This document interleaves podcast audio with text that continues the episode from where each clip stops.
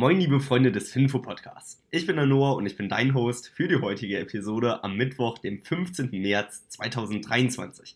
Ja, die heutige Folge ist etwas techlastiger und zwar geht es um Facebook, Amazon, Alphabet und Binance. Das erste Thema beschäftigt sich mit Facebook, die nämlich weitere Angestellte entlassen, um genau zu sein 10.000 weitere. Amazon, die testen jetzt einen Satelliten-Internetdienst, gehen also in Konkurrenz zu SpaceX wirklich super interessant. Dann gibt es nochmal Alphabet, weil die bauen KI in ihre Gesundheitsprojekte ein. Und zu guter Letzt haben wir noch Binance, weil die stoppen jetzt die Ein- und Auszahlung für Kunden in Großbritannien.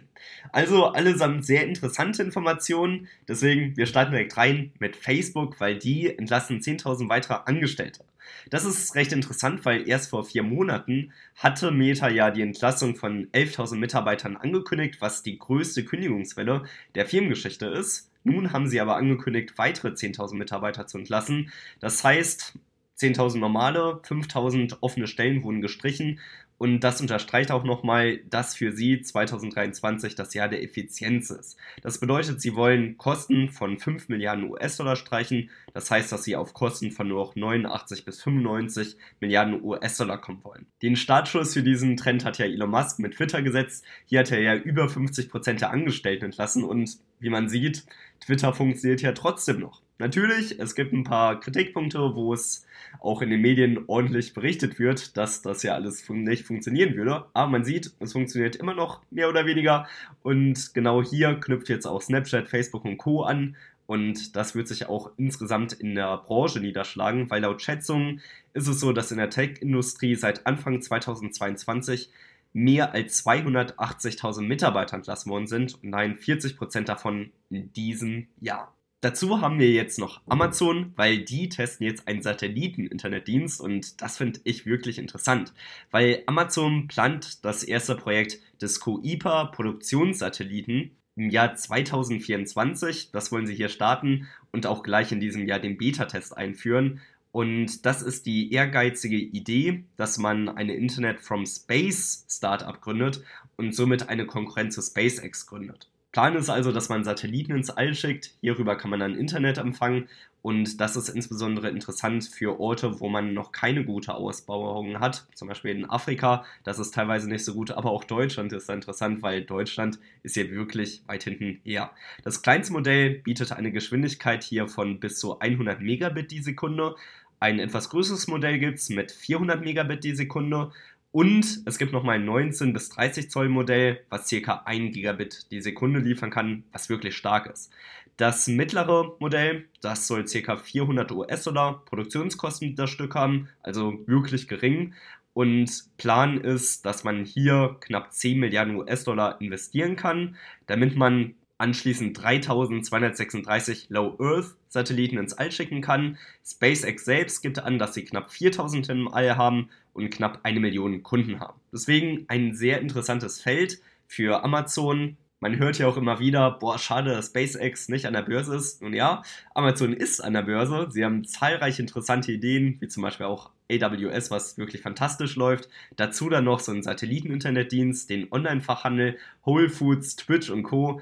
Amazon ist wirklich in meinen Augen eine absolute Value-Perle, die extrem abstürzt und super interessant ist, weil es einfach ein großes Startup ist und immer wieder neue Ideen ausprobiert. Auch Kindle war ja eine absolut verrückte Idee, funktioniert hervorragend.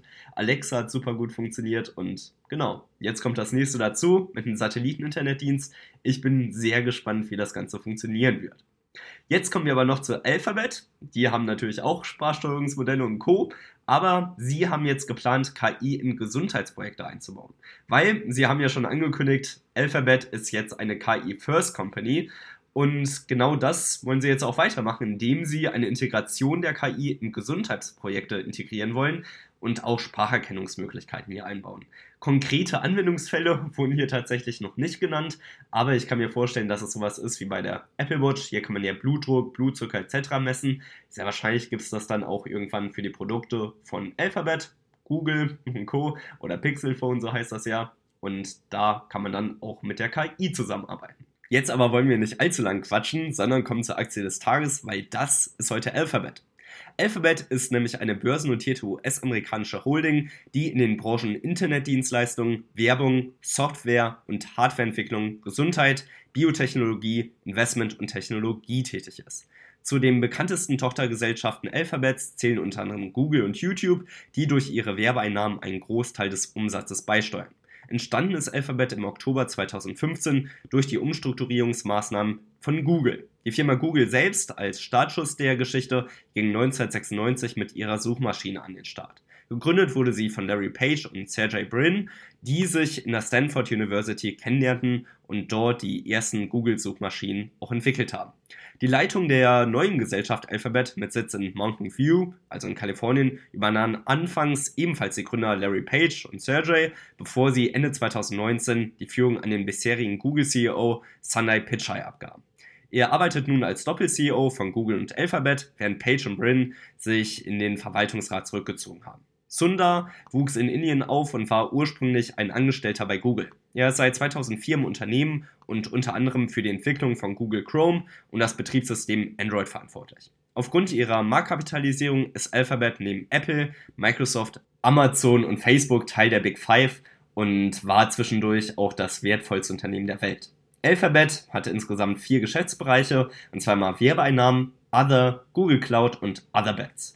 80% des Umsatzes macht Google Advertising aus und ja, das fasst alle Umsätze zusammen, die im Zusammenhang mit Werbung stehen. Der wichtigste Umsatzbringer sind die Google Suchmaschine und die anderen Google-Seiten und Google schaltet außerdem auf der eigenen Plattform YouTube und Partnerwebseiten über das Programm AdSense Werbung.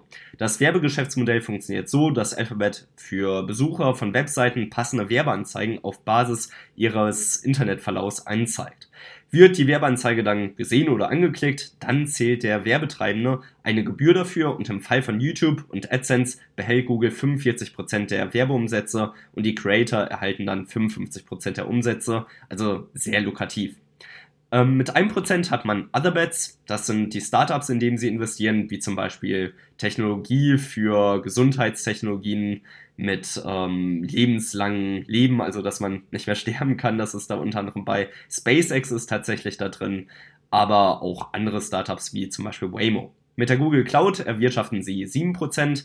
Das ist die Cloud-Infrastruktur Alphabets, die in Konkurrenz zu Microsoft Azure und Amazon AWS steht. Mit Google Other, das sind Umsätze von Google, wie zum Beispiel das Google Pixel Phone.